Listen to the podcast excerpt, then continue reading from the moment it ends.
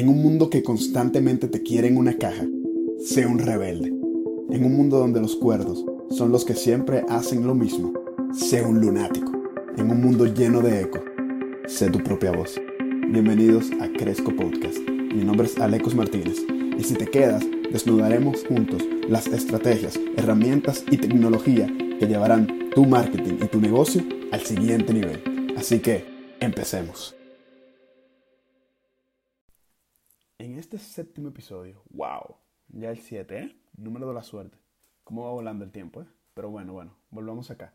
En este episodio tengo el honor de entrevistar a Franklin Mejía, ingeniero químico administrativo graduado del Tecnológico Monterrey y candidato a PhD en Ingeniería Química y Biomolecular e investigador asistente de la Universidad de Notre Dame en Indiana, Estados Unidos.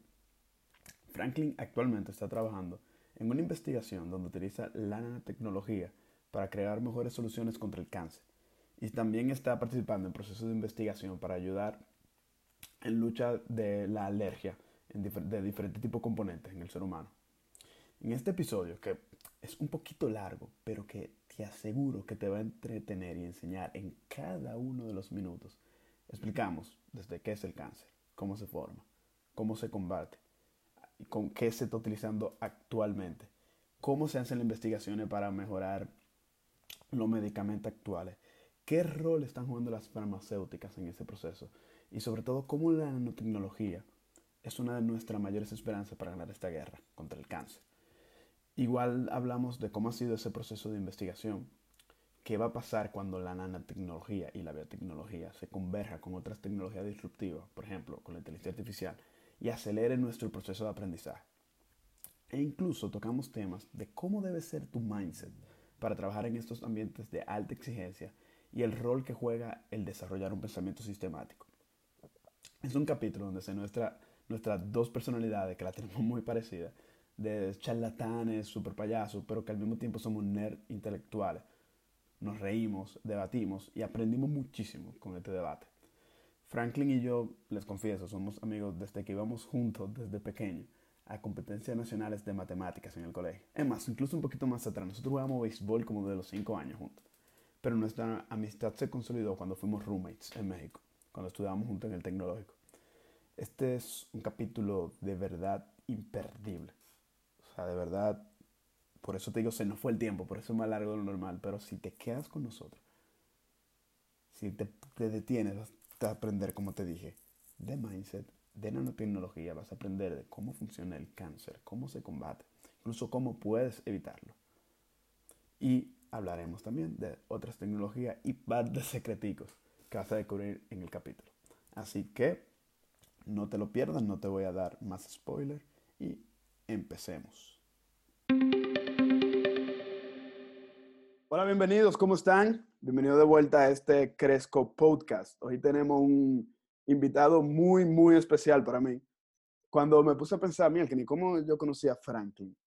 Y me retomé a cuando yo tenía cinco años, que nosotros jugábamos pelota, béisbol, en República Dominicana. Y sé que nuestra amistad empezó ahí. Pero realmente empezó a forjarse en, nuestro colegio. Había un equipo de matemática, que había un representante por curso, Franklin un año mayor que yo. Y las categorías siempre estaban formadas por un año mayor, un año menor, y se iba rotando. Y Franklin era el, el, de su año, el del 92, y era el del 93. Y nosotros decíamos que teníamos un sueldo de... Yo no sé si tú te acuerdas de eso, Franklin, que teníamos, porque el, premio de la Olimpiada... Eran como 500 pesos, ¿no? Eran como, eran como 500 pesos, que como 10 dólares, que nos daban para dos cuadernos. Y nosotros decíamos que, que, teníamos un sueldo anual en la Olimpiada de Matemáticas. Pero después fuimos a representar el distrito y las regionales juntos. Y ahí empezamos a forjar nuestra amistad. Pero después, con el tiempo, Franklin se fue a estudiar ingeniería química química y de proceso, química administrativa, al Tecnológico de Monterrey, en México. Y yo me fui también al TEC, aunque ahí hay una historia que voy a contar después, y nosotros éramos roommates. Y toda esa amistad que formamos eh, a través del tiempo en el colegio, un poquito informal con la pelota, el fútbol y después con toda la parte matemática, se formó y ha formado una amistad que dura hasta ahora. Que siempre hablamos, nosotros siempre hablamos de temas polémicos. Tenemos una personalidad un poquito parecida porque somos súper intelectuales, súper científicos, pero somos uno payaso charlatanes. Para los que no conocen la palabra. No sé si eso se entenderá en otro país de Latinoamérica. ¿Cómo se dice en México? Como charlatán. Ay, como gracioso, como tú, tú, sabes, que hacemos payaso, loco. Pero somos, somos muy profesionales en lo que hacemos. Entonces, Franklin, como le comenté, él es ingeniero químico administrador de carrera de profesión y ahora mismo está haciendo un PhD en la Universidad de Notre Dame, en Estados Unidos. ¿En qué ciudad? Indiana. En Indiana, perfecto. Y está trabajando en el estado de Indiana y está trabajando en proyecto ahora mismo de research de, que le voy a contar ahora, man, y le voy a contar, pero tiene que ver con nanotec Franklin va a estar encargado de contar sobre nanotecnología en la parte de bio, o sea, la parte de medicina en el ser humano. Entonces, Franklin, ¿cómo tú, vamos a empezar con la pregunta de una vez tema. Dale. Eh, esta pregunta que te voy a hacer te puede abundar un poquito más en tu historia para que la gente te conozca, pero siempre me gusta empezar preguntándote, dime, ¿cómo tú descubriste esa pasión por la química y la biología? Va. Eh, eso se remonta, hay dos fases, porque en la primera fase yo detestaba la biología. Mm. Eh, pero volviendo al colegio, Adeco y yo estudiamos en el mismo colegio, Colegio Loyola, y cuando yo estaba chiquito, ¿qué será? Como hasta séptimo, octavo, yo siempre pensé que yo quería ser doctor o arquitecto. No tiene nada que ver, pero eso es lo que a mí me gustaba. Yo pensaba que era uno de esas dos. Eh, y como, Aleco, como tú dices, eh, a mí se me daban las matemáticas y me gustaban, eran chulas. Yo era de esos carajitos raros que decían esa era su clase favorita. Y eso fue verdad hasta que llegué a bachillerato y hay una profesora que te acordarás, Diana Murcia, y esa mujer nos enseñó química y biología a nosotros. Y yo me enamoré de la química en esa época. Y me acuerdo todavía que un día, en tercero bachillerato, al principio de la clase, antes de ella pasar lista, yo me paré, fui a la mesita del profesor y le dije, profe, a mí me gusta la matemática y a mí me gusta la química. ¿Qué hace alguien que le gusta la matemática y la química? Porque yo no sé qué estudiar. Y ella me preguntó, con su acento colombiano, hmm. que si yo había escuchado hablar de ingeniería química. Y esa fue la única recomendación. Y yo fui a mi casa, yo abrí Google y yo busqué caso de un ingeniero químico. Y desde ese momento yo dije, ahí es, eso es perfecto para mí. Y tú sabes, eh, yo soy hijo de un economista y una administradora de empresa, eso fue algo muy raro para ellos, ingeniero químico, ¿qué hace un ingeniero químico aquí? Te, va a morir de hambre, eso, dan esa carrera aquí, yo no sé. Y eso fue todo un proceso que acabó, como tú dices, en el TEC de Monterrey, estudiando ingeniería química ya.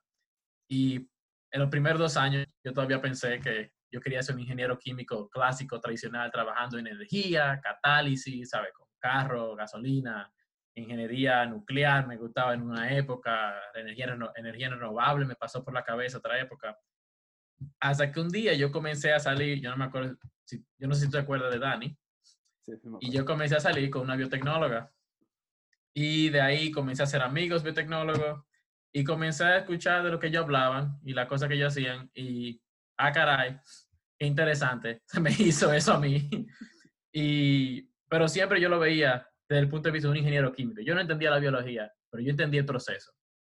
Y eventualmente tuve la oportunidad de hacer una estancia de investigación un verano, precisamente en biotecnología. Y ahí fue que yo decidí, no, sí, la biología, mucho más chula de lo que yo pensaba, sobre todo cuando tú lo ves de los ojos de ingeniero. Y hoy en día, aquí estamos, en ingeniera, ingeniería química y biomolecular.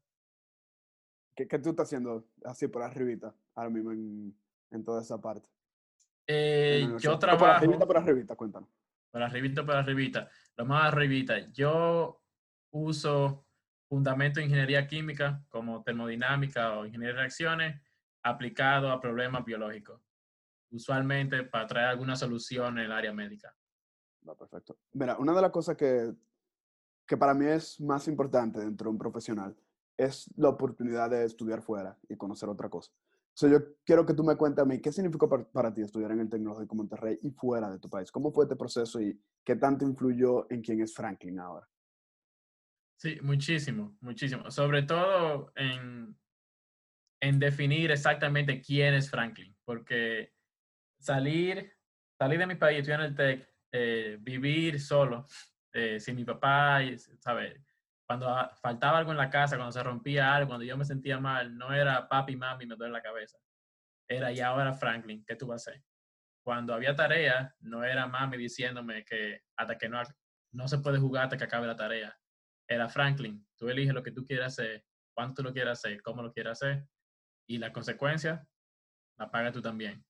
Entonces fue una época de desarrollar mucha independencia, que eso es una cualidad muy importante en un investigador, la independencia, eh, y de conocer bien, conocerme a mí mismo, qué es lo que yo quiero, qué me motiva y cómo yo llego a donde yo quiero, a quiero llegar. Eh, yo siempre he pensado que soy alguien muy perseverante, que eso fue muy importante cuando estuve estudiando en el TEC. Siempre he pensado que soy alguien muy determinado, que igual fue lo que me llevó al TEC y más allá del TEC luego. Eh, a mí me gusta decir que esa palabra determinación lo que quiere decir realmente es una dosis saludable de orgullo y arrogancia. Hmm. Eh, hay, una línea, hay una línea muy, muy pequeña entre, el orgullo y la arrogancia. Sí, una, una dosis muy saludable de orgullo. Eh, y además fue mucha oportunidad. Yo de salir de Santo Domingo al TEC me abrió los ojos a un mundo completamente diferente en la universidad. Eh, el tipo de profesores que yo tenía, el tipo de laboratorio que tenía, la vida en México, una ciudad enorme. Si tú crees que Santo Domingo es grande, vete a la Ciudad de México para que tú veas lo que es grande. una cultura completamente diferente. Y como mencioné antes, gracias al TEC fue que tuve la oportunidad de ir a esa estancia de investigación un verano que acabó conmigo decidiendo que yo quería ser lo que soy hoy, un investigador. ¿Dónde, dónde fue esa estancia? Fue aquí mismo, en Notre Dame. Eh, laboratorio diferente, pero fue aquí mismo, en el verano del 2014. Yo estuve aquí dos meses. ¿Y qué tú trabajaste específicamente de la parte de biología, no? Sí, sí. En esa época estaba enfocado en sistemas de biodiagnóstico, le dicen, eh, bionanotecnología, y nosotros utilizamos eh, canales eh, de microfluidos, más pequeños que un micrómetro, eh, para sistemas de detección. En ese caso, yo estaba trabajando con detecciones virales y detecciones de ARN de cáncer. Y utilizamos algo que le dicen este, nanoelectrokinetics, eh, cómo se mueven los electrones a un nivel nanomolecular. Una cosa loquísima. la mezcla de, la física, química y biología, me imagino, en, cierto punto. Sí. Eh, ok, Franklin. Entonces, te iba a hacer una pregunta, que, ¿qué era lo más importante para ti para haber logrado lo que tú has logrado? Pero tú lo dijiste ya, que era la, palabra determinación. Pero, eso te iba a decir, que si hay algo más para determinación principal, ¿qué, ¿qué, qué, ha sido lo más importante en ese proceso? Lo más importante, como tú dices, determinación, eh, es tener hambre de querer algo más, es algo importante. Eh, yo siempre me quejo que la gente es muy conformista a veces. No, no, uno no puede ser conformista. Hay que siempre querer algo más. Yo siempre estoy preguntándome, ¿y después qué? ¿Y después qué? ¿Y después qué?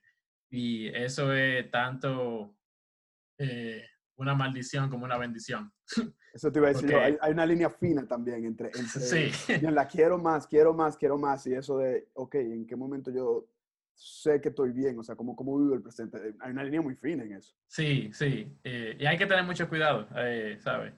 Hay que sentarse, reflexionar y cuidarse uno mismo también. Pero con eso la determinación, eh, hay un momento que yo creo que igual jamás se me va a olvidar Tú te acordarás del CEL. Yo creo que tú tuviste el CEL. yo, soy reacio al CEL. No tengo, no, tengo, disciplina, pero no tanta disciplina. En ah.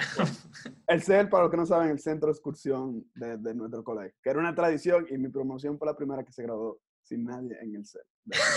sí, Nosotros fuimos la, la, muerte del CEL, en cierto grado. En cierto grado, ustedes y el padre Franchi, compadre. Este, no se salva nadie. Eh, no, pero mira, eh, la primera excursión del CEL siempre era el Mogote, una montaña en Jarabacoa.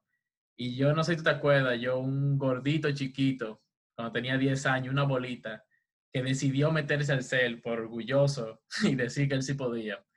Y ese mogote se pasaba un trabajo, compadre. Y todos los años llovía y que hay un aguacero y ahí iba este muchachito con una mochila que pesaba más que él y dos galones de agua en la mano que le tocaban subir. Y después que bajamos, volvimos a la casa, yo me acuerdo que Mami me preguntó en el carro, ¿y tú vas a volver? Y yo así con los lágrimas en los ojos le dije que sí, que fue muy chulo. Eh, y yo creo que esa fue la primera vez que, de la que yo tenga memoria así clara, donde Franklin dijo, yo puedo más. Y yo no me voy a rendir. Y yo tengo cierto orgullo que, racional o no, yo no lo voy a dejar caer. A mí me gusta eso y yo puedo. Y ahí está. Y yo volví ahí. Y todos los años siempre me acordaba de ese eh, mogote lluvioso. Y lo que yo aprendí esa vez fue que cuando está lloviendo, tú tienes de dos. O tú te paras y te vas a seguir mojando hasta que deje de llover. Usted sigue caminando, usted traga en seco y se va a seguir mojando, pero eventualmente usted va a llegar a algún sitio. Y eso me llevó durante el colegio entero, cuando estaba madrugando haciendo tarea, me ha ayudado cuando estoy jugando último de lo que sea y creo que voy a morir. Hay que seguir corriendo y ya quitamos. nunca, nunca para. Nunca para. Eh, no, muy poderosa tu palabra. De hecho, este podcast es de nanotecnología y medicina, pero yo creo que esta va a ser una de las partes más poderosas del podcast. O sea, lo que toca decir. Si la gente de verdad logra interiorizar lo que toca decir, que, oye, lo difícil, sigue, sigue, nunca pare, sigue, siempre se puede. Que sea la muerte lo único que te pare. Eso, eso es muy poderoso y Usted, Franklin habló de que él era gordito, o sea, yo necesito que ustedes lo vean ahora. Bueno, por lo menos el último que lo vi, el tipo tiene cuadritos. Y él escala, o sea, pasó de no poder subir el mogote o de subirlo muriéndose. Ah, él, tú sigues escalando, él escalaba en la universidad, en la, universidad. sí, yo escalo y yo soy capitán del equipo de Ultimate de la ciudad aquí. Y de Ultimate, que para los que no saben, es el deporte que explícalo con, con frisbee. ¿Se dice frisbee? ¿Cómo se dice? Bueno, en teoría Frisbee es una marca, pero eh, con platos voladores para que no te vayan a, demandar. con, con, platos voladores. Con plato de plástico. Y eh, imagínate como una mezcla de soccer y básquetbol y fútbol americano. Fútbol americano. donde tiene un campo de fútbol americano y la idea es llegar, llevar el frisbee de un punto al otro. No se puede correr con el frisbee como... Eh, y es un juego de pase de mucha agilidad, muy explosivo eh, los jugadores de fútbol usualmente transicionan muy bien a Ultimate.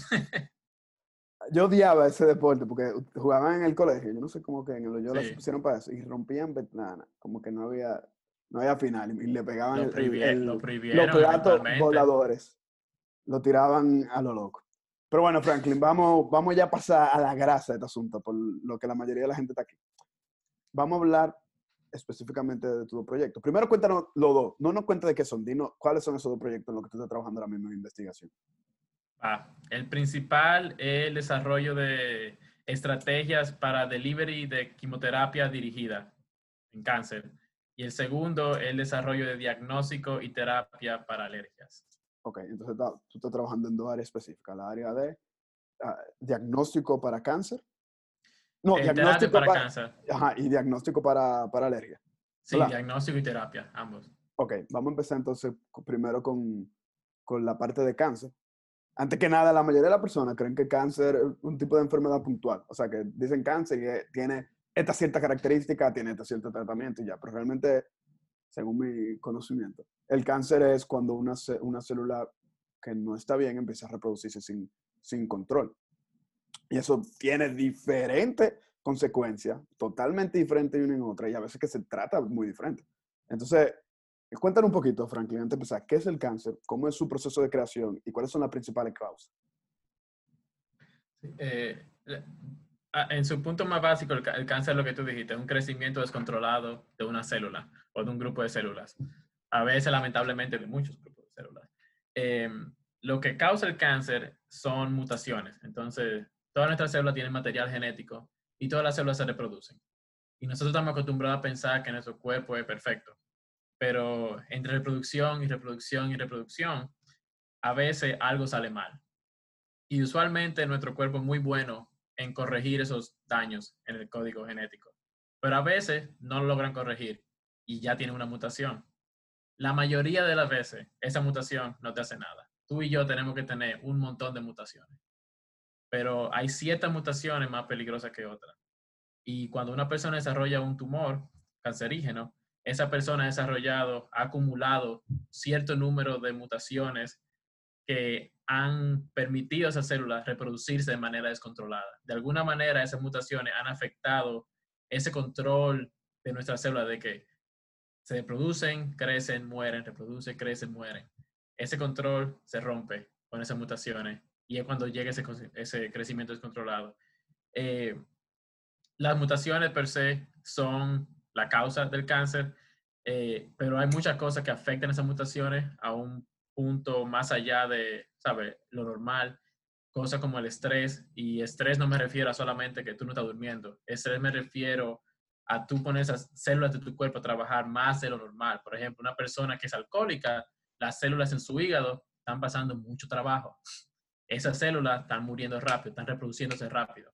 Y por pura estadística, mientras más se están reproduciendo, más probable es que tenga una mutación, por ejemplo.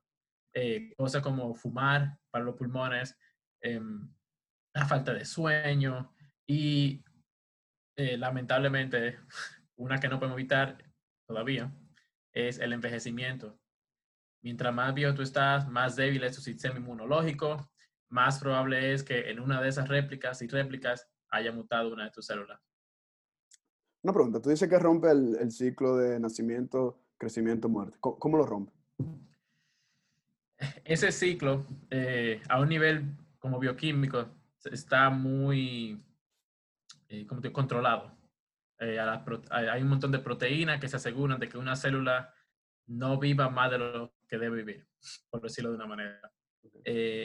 Las células cancerígenas han comenzado, pueden hacer varias cosas, como producir más proteínas que la van a ayudar a seguir creciendo más rápido de lo que deberían crecer. O, por ejemplo, dejar de producir proteínas que se encargaban de, darle la señal de hay que morir. Eh, nosotros decimos apoptosis, es una muerte programada en la célula. Y todas las células tienen señales apoptóticas, pero las células de cáncer a veces logran evadir esa señal de alguna manera u otra. Entonces, de esa manera rompen ese ciclo natural que es por la razón de que, ¿sabes? Tú y yo eh, creemos que no tenemos cáncer, esperemos que no tenemos cáncer. Eh, cuando, ese, cuando ese control se rompe, todo sale de control. Claro. Y entonces empiezan, ahí empieza a reproducirse con, con, sin esa señal de que, oye, debe morir y ya empieza a tener muchísimas células. Sí, entonces el problema es que cuando esa célula comienza a reproducirse mucho, esas mutaciones que tenía antes ahora es verdad que van a comenzar a mutar rápido, rápido, rápido, rápido. Por eso es que es tan importante la detección temprana del cáncer. ¿Y, por qué se acelera? ¿Por qué se acelera el, proceso? ahora que esas células han perdido mucho de esa señales de control, ya no es que se van a replicar una vez cada tres semanas, ahora se replican diario, cada par de horas, cada par de días, dependiendo del cáncer la célula. Y además, no solamente eso, sino que eh, comienzan, perdón, a robar los nutrientes alrededor de ellos. Como se desarrollan tan rápido y de manera descontrolada, eh, necesitan mucho más nutrientes que las células normales, saludables. Y lo que hacen es comienzan a crear sus propios eh, canales sanguíneos eh, y de ahí le van robando al resto del cuerpo alrededor de ellos. Y cada una de esas mutaciones que tenían antes, como ahora se reproducen mucho más rápido de manera descontrolada, solamente se comienzan a multiplicar y multiplicar y multiplicar. o sea, estamos hablando de tres tipos de procesos diferentes que causan daño. Uno no muere, en, uno de los casos. Dos, dado eso, empiezan a, y se, se, replican mucho más rápido. Y al replicarse mucho más rápido, le roban nutrientes a los otros. También. Es, como, es, un, es un triple efecto mortal. Sí, y no solamente eso, pero como por esa misma, por ese mismo proceso que se anda reproduciendo tan rápido y necesitan más nutrientes, también comienzan a, voy a decir evolucionar, pero no es la palabra, es que a seguir mutando de manera tal que puedan aprovechar otros nutrientes que usualmente no hubieran aprovechado, por ejemplo. Eh, un poquito. Hay cosas que se llaman factor de crecimiento, son proteínas, y todas tus células tienen eh, lo que se llama un receptor para unirse a ese factor de crecimiento, internalizarlo, y eso es una señal de crecimiento. Eh, hay células, por ejemplo, en, en, cáncer de mamas, hay lo que se llama un HER2 positive, HER2 positivo. Este HER2 es un receptor para un factor de crecimiento. Y la, esas células de cáncer de mama, e, esas son en aproximadamente, creo como entre el 20 y el 30% de los cánceres de mama tienen sobreexpresión de ese receptor. Y eso lo que quiere decir es que esas células de cáncer tienen usualmente entre 100 y 1000 veces más de ese receptor que una célula normal. Y ese receptor es lo que activa el crecimiento en ese caso.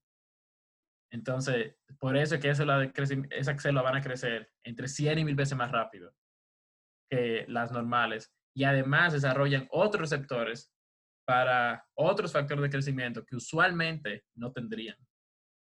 Ok. Bueno, ya estamos entendiendo, creo que a mucha gente le va a quedar claro cómo es el, el proceso de cáncer después de conversión.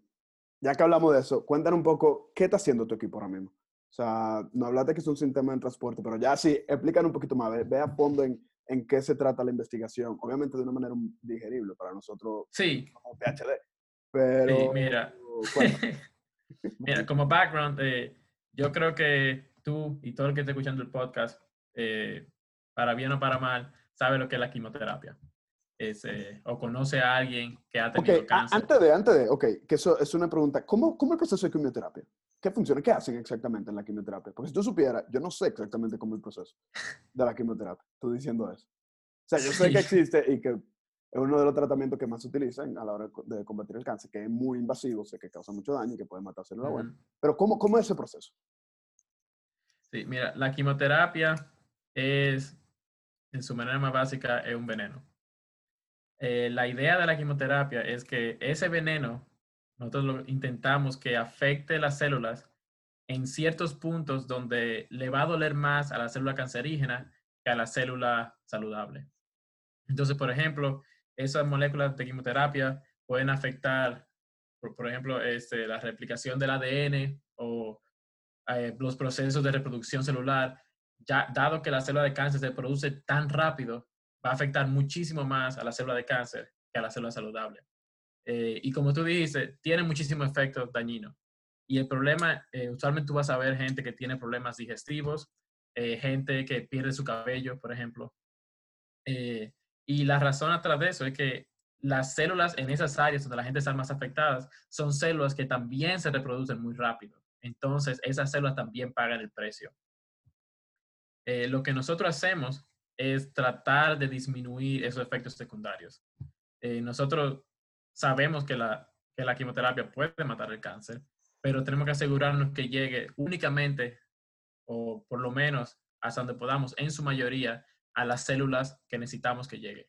Eh, lamentablemente, cuando nos, nos, inyectan quimioterapia, usualmente son inyectadas, este, eso va a todo el cuerpo y va a pasar por todas tus células de la sangre, va a pasar por tu hígado, va a pasar por tus riñones, va a pasar por tus pulmones, va a pasar por tu corazón. Y poco a poco poco a poco, eso te va a hacer daño. Entonces, es lamentablemente un poco de una carrera de tratar matar el cáncer antes de que tú mates al paciente. Y es por eso que esas terapias de cáncer, no sé si, espero que no hayas tenido la mala fortuna de tener que tratar con eso, eh, la cambian muy frecuentemente. Las personas en quimioterapia tienen una cantidad inmensa de análisis que tienen que hacer todo el tiempo para asegurarse de que sus órganos vitales estén sobreviviendo, de que no le vas a hacer un daño permanente a esa persona. Y cambiando la terapia, ok, terapia 1 no está matando el cáncer, te está matando a ti. Terapia 2, vamos, terapia 3, terapia 4, terapia 5, terapia 6, y van cambiando, cambiando, cambiando, hasta lograr encontrar esa que te está haciendo el mejor efecto positivo y el menor efecto negativo. o sea, es literal testing, porque cada ser humano es totalmente diferente. Eso me imagino que, o sea, un Sí, no es, no, no, no, es ciego, no es completamente ciego. Hay, nosotros conocemos mucho, hay terapias. Ese, eh, la investigación en, en, medicina son muy, muy cuidadosas y eh, toma un, un, tiempo larguísimo en tú aprobar un medicamento y cuando lo apruebas, las, indicaciones son muy, muy específicas. Eh, pero este, siempre, siempre va a tener lo que se llaman tratamiento de primera línea, el first line treatment, el tratamiento que usualmente funciona mejor. Y luego de ahí se va uno más agresivo, más débil, dependiendo de cómo te vaya. Y no, no es que hay un librito de que, ok, ¿sabe? un diagrama de flujo de aquí aquí, de aquí aquí, pero sí tenemos una noción de, ok, la persona que no responde a ese tratamiento usualmente responden a este otro tratamiento, entonces te vas al otro. ¿Respondió a ese sí o no? Ok, entonces quizás este otro. Okay. Como, entonces, sí, todos somos diferentes, pero hay ciertas... Hay tendencias. Hay tendencias, sí. Hay tendencias que podemos aprender y muchas veces están relacionadas eh, a esos receptores y proteínas que te comenté antes. Toman las células de esa persona y las analizan. Ok, esa célula tiene expresión eh, exagerada de algún receptor que conocemos, ¿sí o no? Sí, ok. ¿Qué nosotros tenemos para ese receptor? Y así van decidiendo eh, qué podemos darle a esa persona. Ok, y una pregunta, o sea, wow, está profundo, me está gustando el tema. Eh, tú hablaste del sistema de transporte, o sea, tu investigación se basa totalmente en cómo hacer mejores sistemas de transporte para que lleguen a donde tienen que llegar sin ser sí. con. ¿Cómo funciona? O sea, ¿de qué trata tu investigación ya un poquito más profundo y cuál es el funcionamiento de tu sistema de transporte? Y la nanotecnología, ¿qué, qué rol juega? Sí, sí, ok. Eh, qué bueno que mencionaste la nanotecnología. Yo creo que no había mencionado eso antes. Eh, yo uso nanopartículas para eh, hacer el delivery de, de, la quimioterapia. Eso es en contraste a lo que se hace usualmente hoy en día, que es jeringuilla, paz, o a través de como un tipo suero, eh, pero por inyección. Este, la nanotecnología lo que me permite es dos cosas. Uno, me permite, vamos a decir, proteger el medicamento, pero realmente proteger al cuerpo del medicamento. Yo encapsulo la droga dentro de una nanopartícula. De esa manera, esa droga no puede afectar eh, tanto como antes los órganos del cuerpo por lo que está mientras circula la nanopartícula. Lo que nosotros agregamos, y es lo que se especializa en mi laboratorio, es que nosotros hacemos que esas nanopartículas sean dirigidas. Nosotros le decimos targeted drug delivery. Como los eh, misiles de aviones, básicamente. o sea, no, lo que pasa es que cuando pienso en, en, en, algo teledirigido, me, me imagino literal de esos aviones que tienen como... Más o menos, te explico. Como yo te dije antes, eh, esas células expresan proteínas y receptores en una cantidad, mayor a células este, saludables. Okay. Entonces lo que nosotros hacemos es, nosotros tenemos lo que se llama, nosotros usamos péptidos, que son pequeñas cadenas de aminoácidos, pero eh, la materia de la que está hecha la proteína en tu cuerpo. Y nosotros tenemos péptidos que pueden unirse una reacción química este, a los receptores de esa célula. Lo pueden identificar, por decirlo de esa manera. Imagínate como una llave y un, en una puerta, un candado. Entonces, lo que nosotros hacemos es ponemos esos péptidos en nuestra nanopartícula y esa, esa partícula, imagínate que tiene un montón de llaves, pero esas llaves deberían entrar solamente en las células de cáncer. Entonces, ahora, imagínate que esta es la célula, esta es una célula, ¿sabes?, saludable, viene la partícula, esa no es y sigue, no se queda ahí. Sin embargo, cuando de repente llega a la partícula de cáncer aquí, entra y ahí se queda atorada y este, nosotros podemos hacer que la célula ahora quiera internalizar la partícula y ahora de repente, surprise, surprise, ahí va la quimioterapia dentro de la célula que quisimos que la tomara. Wow, no, no sabía que funcionaba así. ¿Y de qué te han hecho esta, como esta partícula? La, la que cubre el, el, el medicamento que ataca al, a la célula cancerígena. Sí, hay, hay, muchísimas. Eh, las que yo uso se llaman liposomas, por si alguien las quiere googlear después. O sea, son grasas. en, mi caso, sí. En mi caso son en base a lípidos, grasas. Y son en moléculas de grasa similares a las que están en, tu, ese, en la pared celular de tu célula saludable. Entonces, es un material que no es tóxico, es un material que las células reconocen como amigable e incluso, ¿sabes? Parte de ellas. este, y que al final del día eh, tu cuerpo puede eliminar de manera normal, cotidiana, sin hacerte ningún daño a tus riñones o a tu hígado, por ejemplo. Y una pregunta, antes de, ¿cómo, cómo es, o sea, cómo tú haces el testing de eso? ¿Cómo, es tu día a día? ¿Qué tú estás viendo? ¿Dónde, con quién tú haces la prueba? ¿Con qué? ¿Lo hacen animal? ¿Lo hacen en, en producto biológico, en sustancia? ¿Cómo, ¿Cómo es ese proceso? Y otra cosa, eso no es químico. O sea, porque hablamos de biología, biotecnología, pero el proceso, según yo, es químico. Sino, obviamente biológico, pero tiene esa reacción de que se abre cuando llega a cierto proceso molecular. Es, químico, ¿no? Cuéntame un chingo. Em, más o menos, voy a decir bioquímico. Eh, la, la, biología y la química tienen esa intersección poderosa. Este, la, la, la, razón por la que te digo le quise especificar bioquímico porque usualmente cuando tú piensas en química, uno piensa en algo este, permanente, lo que le decimos un enlace covalente. Están unidos y no se van a separar a menos que haya mucha energía o algo así. En biología no existe ese enlace covalente. Bueno, no existe frecuentemente. Son interacciones que se unen, se desunen, se unen, se desunen, se unen, se desunen. Esa proteína se pega aquí, se sale, se pega aquí, se sale, se pega aquí, se sale. Entonces, eh, en ese sentido, sí, es como una reacción química que puede ir en ambas direcciones. Siempre son reversibles. Este, en nuestro caso, eh, nosotros aplicamos mucho ingeniería química en cuanto a ingeniería de reacciones, por ejemplo, de eh, esas, esas, esas interacciones biológicas entre proteínas y receptores, entre nuestras partículas y receptores, se pueden modelar eh, de manera, eh, el punto de vista químico, con termodinámica. Este, y además, por ejemplo, en los ingenieros químicos estudiamos mucho lo que se llama dinámica de fluidos, y esas partículas van a estar en flujo en tu sangre. Y ese flujo va a afectar cómo las partículas van a interactuar con la célula. Entonces hay otro factor donde la ingeniería tiene que entrar nuevamente. Este, esa era una parte de tu pregunta. Había otra pregunta. La otra era, sí, dijimos al revés al final. Ah, eh, o sea, ¿cómo, es? No, no importa. ¿Cómo es ese proceso en el laboratorio? O sea, ¿cómo se ve tu día a día y dónde tú haces pruebas? O sea, tú haces pruebas en humanos, tú haces pruebas en soluciones químicas, en soluciones biológicas. ¿Dónde se ve la prueba? Te voy a responder otra vez la segunda primero. Eh, nosotros trabajamos con células, se llaman eh, líneas celulares, que son células que han sido tomadas de pacientes y que han sido inmortalizadas. Y esas células tienen características similares, no son idénticas porque, no saben, no están en una persona, están en un platito de plástico. Eh, eh, pero tienen muchas de las propiedades que tiene la, la célula cancerígena original y ahí es donde hacemos la primera prueba siempre. Si no funciona ahí, nosotros paramos y cambiamos el próximo proyecto, la próxima idea.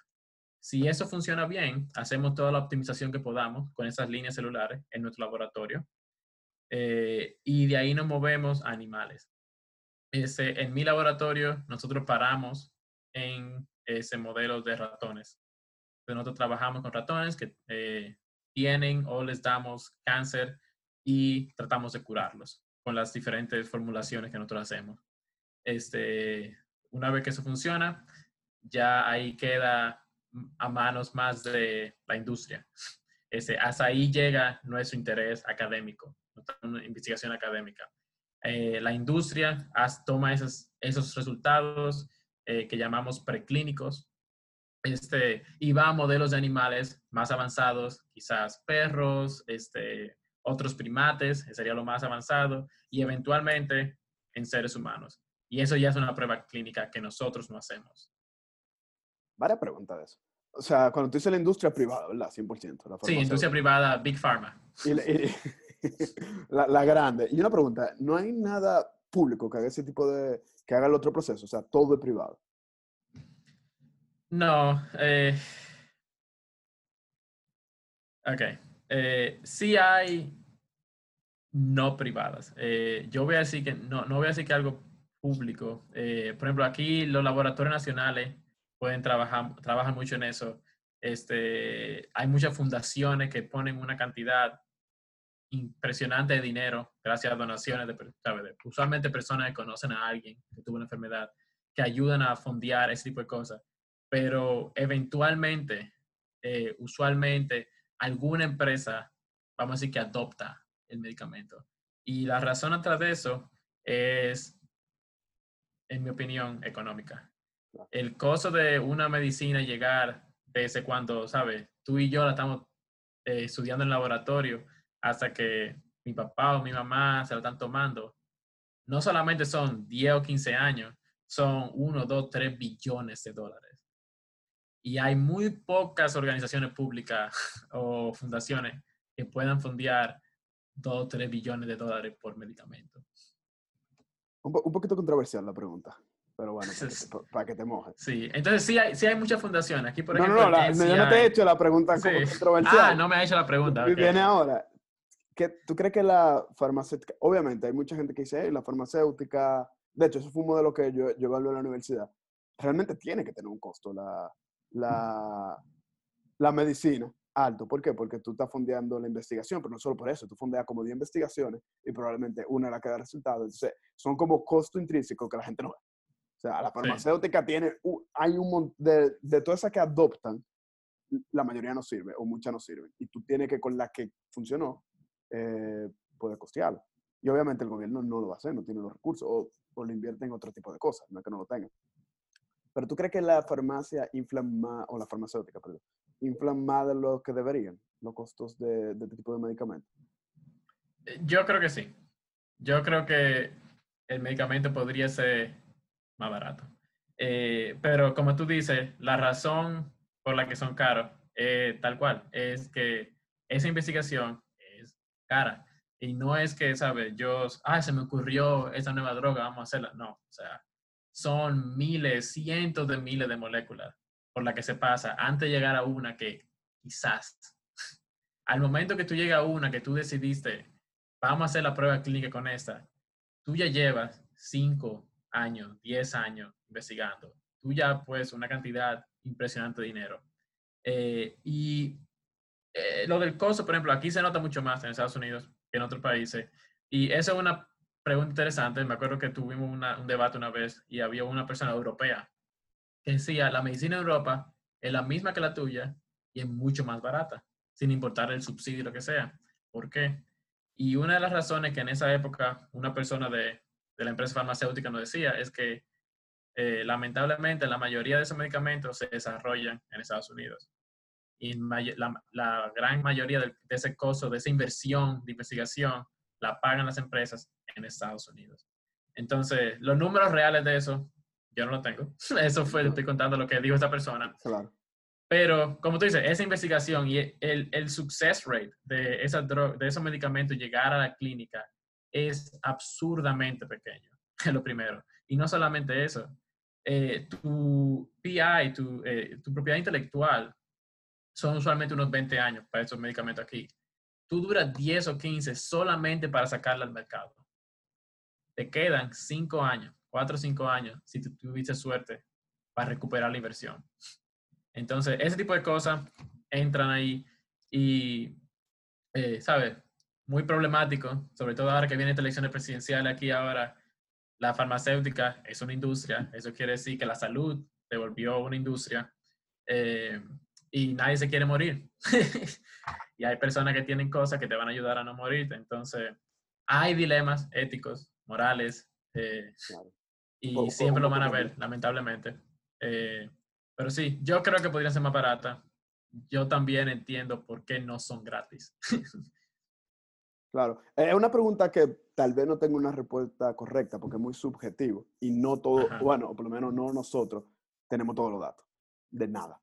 Entonces te, lo que, la, te la quería hacer porque es una pregunta que, que, he tenido duda y que tú tienes obviamente más conocimiento que tú nosotros de, del proceso. Eso, eso es como también un poquito la doble, clara, la doble cara del capitalismo. O sea, que la gente dice, eh, sí, todo debiera ser gratis, pero el, el, hecho de que haya un capitalismo y que haya innovación y que haya una ganancia lo que hace que haya más fondos. Entonces, como que es, es, un, es un, juego complicado, esa, esa, parte. Pero bueno, volvamos a nuestro tema central. ¿Cómo están siendo los resultados de tu investigación? O sea, ¿qué, qué está dando positivo? ¿Qué no? O sea, ¿y cuántos años tú tienes en ese proceso? Sí. Eh, yo llevo trabajando en ese proyecto como cuatro años, cuatro años y medio. Y yo digo este proyecto en general porque dentro de ese proyecto, ¿sabes? como te digo, en la investigación, tanto en la industria como en la universidad, por cada cosa que funciona, hay decenas que no funcionaron. Este, pero lo que nosotros, nosotros creemos que los resultados son positivos. Nosotros logramos eh, reducir muchísimo eh, lo que nosotros llamamos este, eh, toxicidad eh, sistémica. Es decir, si yo te doy, por ejemplo, droga X a lecos y la comparo a la droga X en la nanopartícula, la nanopartícula es mucho menos tóxica para lecos que la droga de por sí, que la quimioterapia por sí, pero también es más efectiva en curar tu cáncer. Cuando nosotros encima de eso le agregamos la parte del el targeting, es todavía más eh, efectivo, mucho, mucho más tóxico.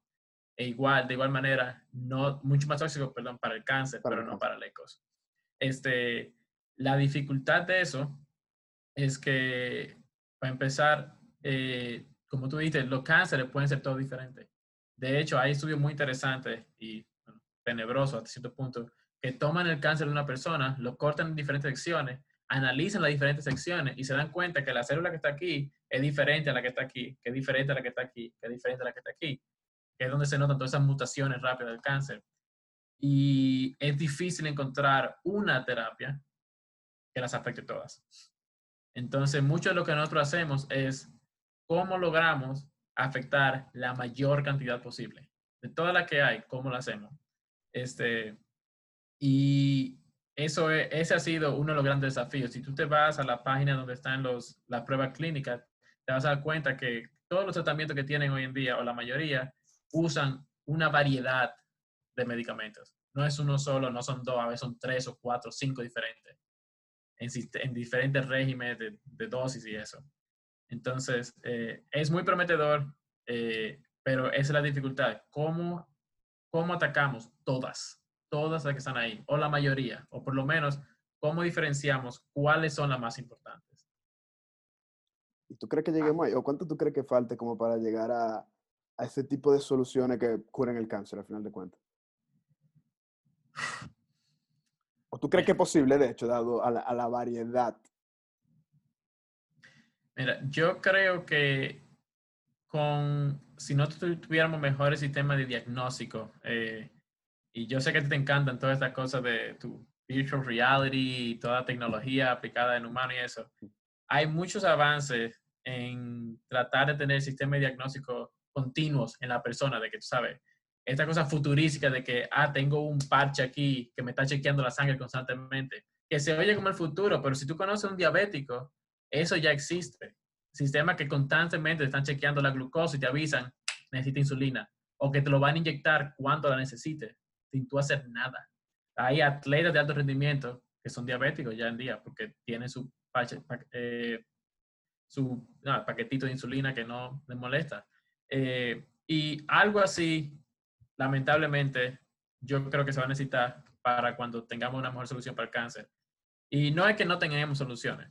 Eh, hoy en día, cosas como el cáncer de próstata o el cáncer de mama no son ni remotamente tan mortales como eran antes. Y yo creo que va a seguir mejorando. Este, no creo que vaya a ser un 100%, porque una de las grandes razones por las que nos da cáncer es que eventualmente nos ponemos viejos.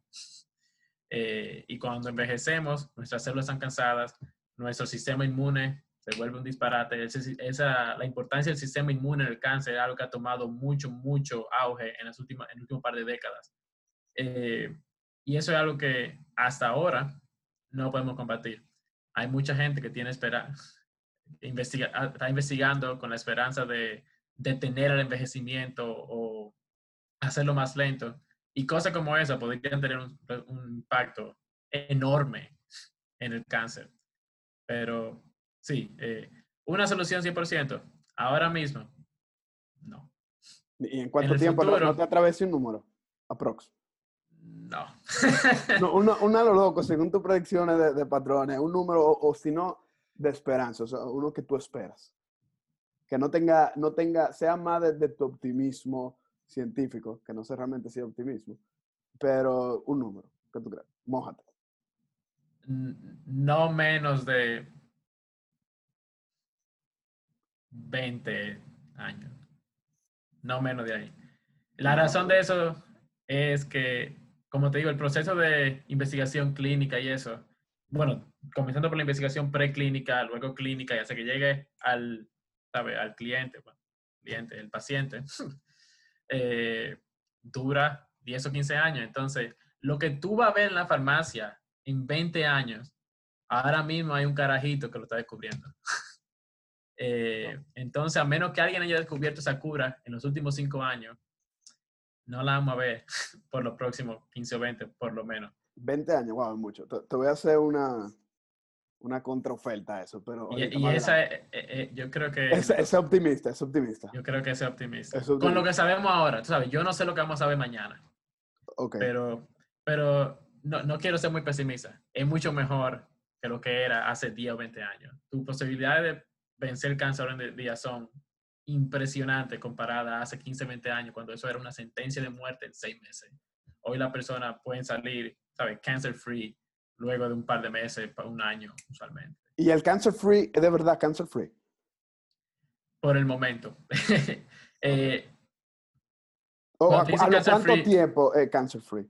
Porque yo sé que supuestamente tu célula, todas las células de tu cuerpo se regeneran en cuánto, en cuatro o cinco años, ¿en cuánto tiempo es?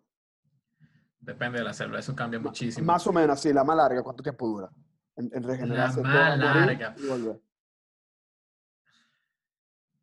Yo, yo creo que no hay ninguna célula que dure más de un mes vivo en tu cuerpo antes de replicarse. Ok. Pero se replican, ese es el problema. Entonces, cuando, cuando te dicen que tú estás cancer free, lo que te quieren decir es que no, la, la célula cancerígena eh, está a un nivel casi indetectable. Eh, el problema de eso, la única como el caveat, la única asterisquito aquí en la esquina es que usualmente eso es en el área donde estaba el cáncer originalmente. Eh, y tú sabes que existe la metástasis. El problema y lo difícil de la metástasis es que no es obvia. Tú no sabes dónde va a caer. Y cuando, y tú necesitas, ¿sabes? Una, dos, tres celulitas que caigan ahí y que logren reproducirse para que explote. Y son, son, son una maldita. Ellas llegan y duran a veces tiempo y tiempo sin reproducirse. Y de repente un día, por razones que todavía no se entienden perfectamente, boom, deciden, voy a crecer. Y llega tú con un dolor de cabeza y sorpresa, sorpresa. Entonces, eh, ¿sabes? No todo el mundo tiene metástasis. Eh, ¿Cuál, es el porcentaje? ¿Cuál es el porcentaje de si tú desarrollas un cáncer tener metástasis? No, no sabe un número, no hay un número. Ah, yo no tengo un número de eso. Yo sé que hay cáncer que son más propensos a tener metástasis que otros, pero no tengo un número exacto. No. Ok. Te iba a hacer una pregunta, que fue la primera, es la primera que te hago siempre y después te hago otra, y no se responde. Vamos a hacerte esta nada más. Dale. ¿Cómo un día en el laboratorio? ¿Cómo el día a día? Un día en el laboratorio. Para la gente, yo me imagino que mucha gente que dice, ¿qué hace un científico en el laboratorio? Pero, sí. científico, de hecho. Cuéntanos. Sí, yo hago usualmente tres cosas. Eh, cuatro, voy a decir cuatro. Uno, lavar platos. Eh, la cantidad de tiempo que nosotros usamos en asegurarnos que todo lo que nosotros usemos, usamos es completamente limpio y sin contaminaciones es impresionante. Se es más lavando, dolor. Más lavando platos ¿Eh? que haciendo cálculos. Depende del día, pero todo lo que nosotros hacemos tiene que ser estéril. Todo, absolutamente todo. Si mi cultivo celular de repente tiene bacteria, eso me va a cambiar todo. Si tiene un hongo, va a cambiar todo. Si tiene una célula que no es la que debería estar ahí, va a cambiar todo. Entonces nosotros eh, invertimos muchos recursos, tiempo y económico y materiales en asegurarnos que todo sea estéril, sea limpio. Este, la segunda es leer y escribir. Este, y en eso se avanza mucho de la vida del científico. Leer, porque todo el día todos los días. Están saliendo nuevos papers, nuevos estudios. ¿Qué, qué está haciendo tu laboratorio? ¿Qué se está haciendo en la clínica? Este, se aprendió algo de un paciente, se aprendió algo, ¿sabe? Anecdotal de un hospital. Y nosotros tenemos que mantenernos al día. Y no sirve de nada que yo me meta al laboratorio y dure 20 horas desarrollando una nueva técnica si después salgo y me doy cuenta, ay, eso ya existía o era muy obvio que no iba a funcionar. Entonces nosotros estamos constantemente leyendo tratando de actualizarlos, de actualizarnos en nuestra área. Y escribiendo para también, ¿sabes? Give back. Eh, nosotros estudiamos esto, aquí están los resultados, y esa es la lectura de alguien más al otro día.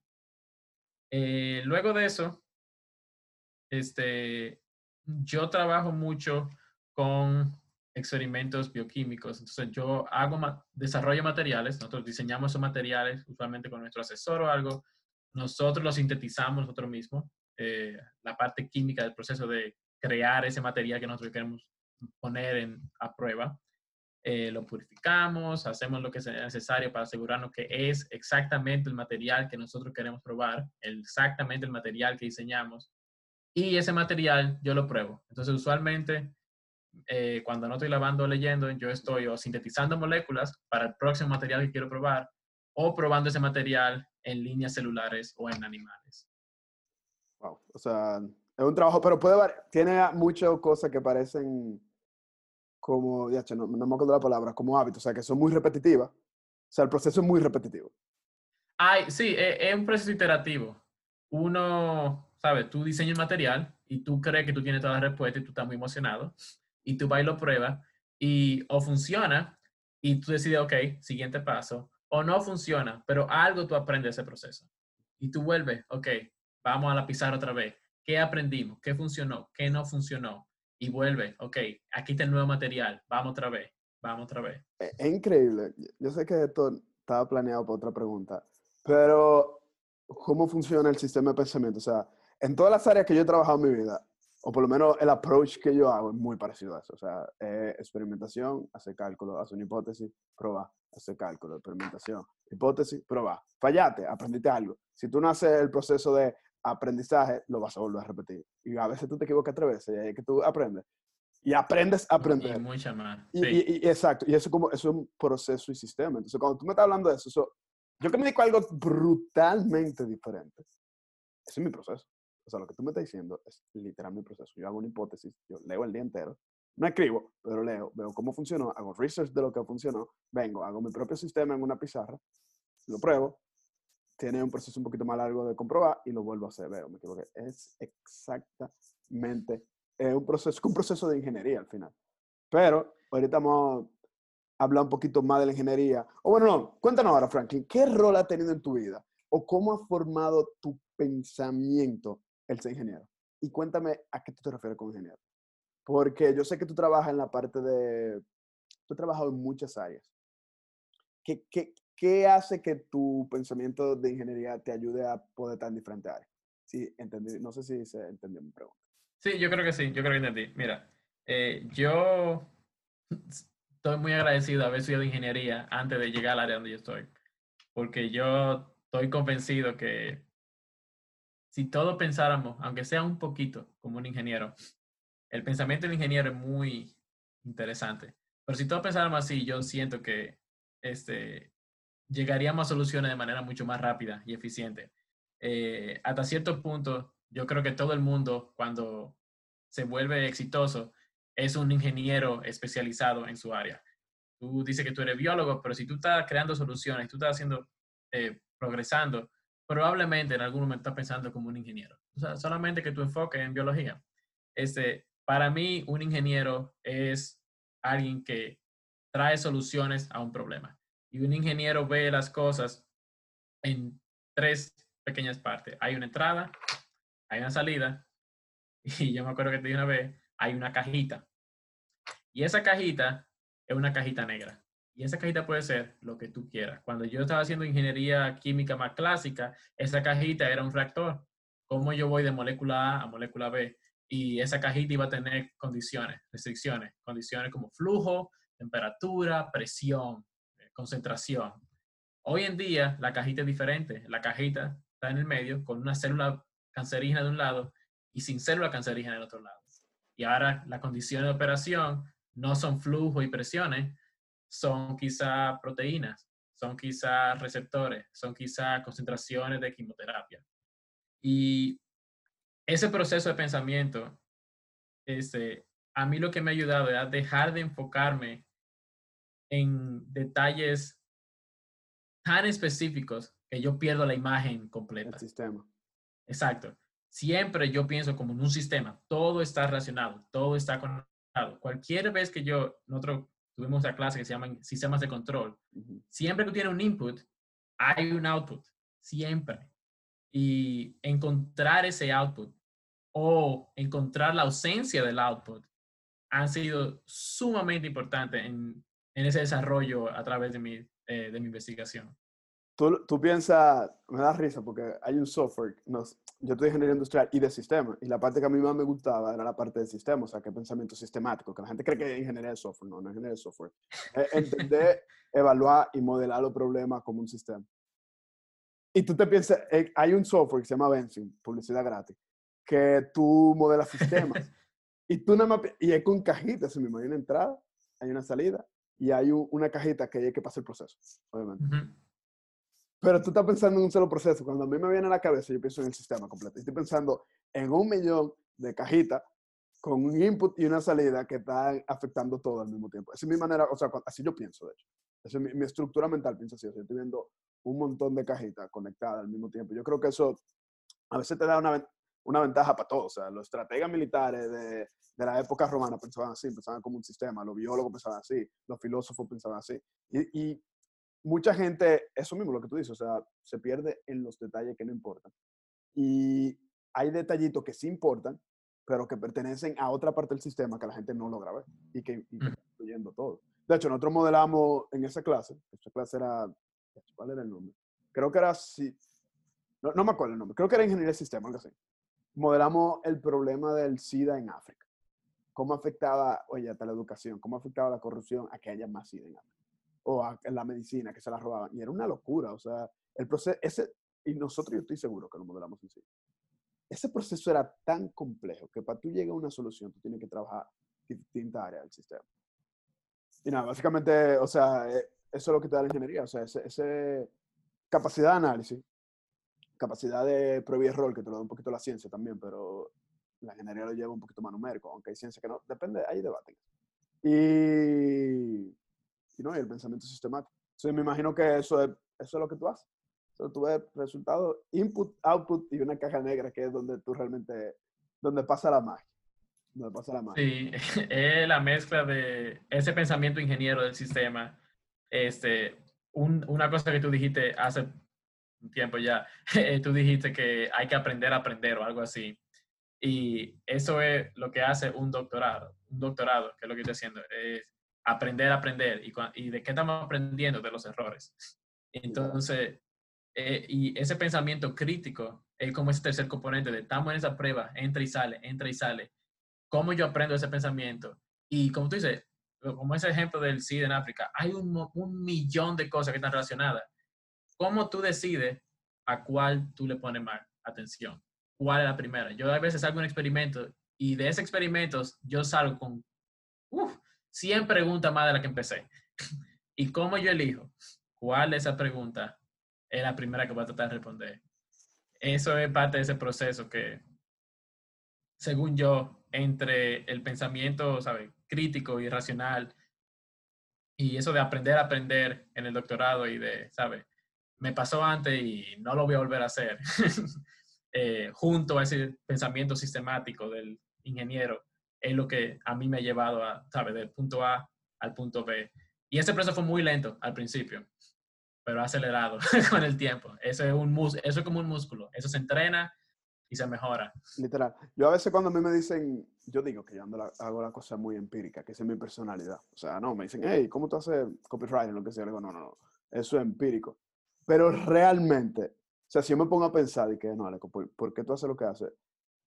Ha sido aprendido, es un músculo. Lo que pasa es que tú estás aprendiendo desde niño. O sea, desde que, por ejemplo, tú y yo estamos desde carajito que nos gustaba la matemática. Entonces a nosotros nos ponían los profesores, o bueno, me imagino que a ti te hacían lo mismo, me ponían problemas diferentes de tareas.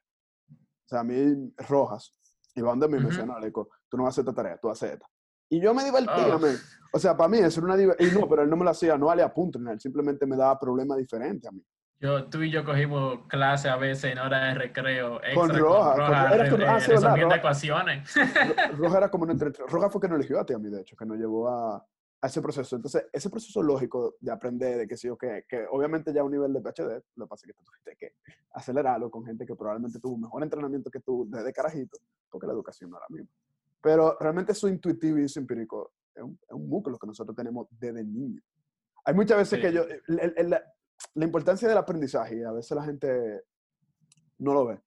Yo a veces salto con datos de que, mira, que la gente me dice, ¿dónde tú aprendiste eso? Mucha gente digo, men, en el mismo curso que tú, en quinto de primaria, en el mismo colegio que tú, en la misma clase que tú, lo único que yo sí estaba prestando atención y no copiaba la tarea.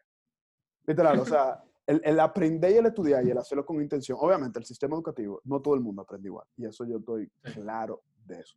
El sistema, no todo el mundo aprende igual, no todo el mundo tiene el mismo tipo de inteligencia. Yo, por suerte, la verdad, yo creo que una suerte, mi forma de aprendizaje es como se aprende en el sistema de ahora. Y eso es lo que me ha ayudado de cada, por lo menos a nivel educativo. Yo aprendo de esa manera, como tal. Pero no es lo mismo y no favorece todo. Pero ese, ese hambre de curiosidad influye demasiado en todo.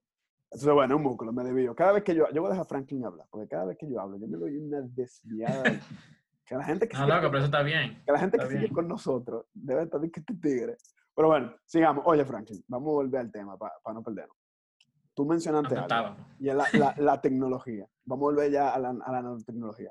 ¿Qué es la nanotecnología? O sea, ¿qué, qué es? ¿Cómo, ¿Cómo se forma? Un poquito rápido. Y ya tú nos dijiste qué rol juega. Entonces, básate más en la tecnología, en qué otra cosa se, se aplica. Sí, es, nanotecnología viene del el nano, para quien no sepa, eh, una medida. Tú tienes el metro, después tienes el centímetro, el milímetro, y así tú se sigues poniendo más pequeño y más pequeño y más pequeño hasta que llega al nanómetro, que son este, mil millones de veces, un billón de veces más pequeño que un metro. ¿El día a la menos este, nueve? ¿O a lo menos cuánto? Día a la menos nueve, exacto. Este, si te sirve de referencia, un cabello, un solo cabello, el diámetro de ese cabello usualmente son como 40 micrómetros. Este, esos son 40 mil veces más que un nanómetro. Este, nosotros trabajamos con partículas en el rango de 1 a 100 nanómetros y son, son muy pequeñas y eh, es un proceso este, racional, la razón por la que usamos esa partícula. Son suficientemente pequeñas que tu cuerpo no las reconoce inmediatamente como algo foráneo. Tu cuerpo, además de la célula, no tiene nada grande. Lo más grande de tu cuerpo es una célula. Después de ahí, las, las proteínas son bastante pequeñas. Y eso es lo más grande que sigue. Este, si hay una bacteria, por ejemplo, de una vez tu cuerpo, nada más por el tamaño, sabe, eso no es mío. No, pero este, la, proteína no son células. no están formadas por células. No, la proteína está formada por aminoácidos. Y son este, como los legos de, tu, de tus músculos son proteínas, la mayoría. ¿Y tienen, no, tienen vida? Eh, no, no. la proteína de por sí no tiene vida. Ok, ok. No. Seguimos. la célula sí está viva, la proteína. eso es una célula, ¿no? O sea, es el, principal componente de una célula que tiene vida. obviamente, y todo lo que hace que tenga vida. Sí, la, la, la, célula va a tener un montón de proteínas, va a tener un montón de ácidos nucleicos, ADN y ARN, eh, va a tener un montón de grasa este, y carbohidratos. Entonces, esos son los cuatro como building blocks de la vida.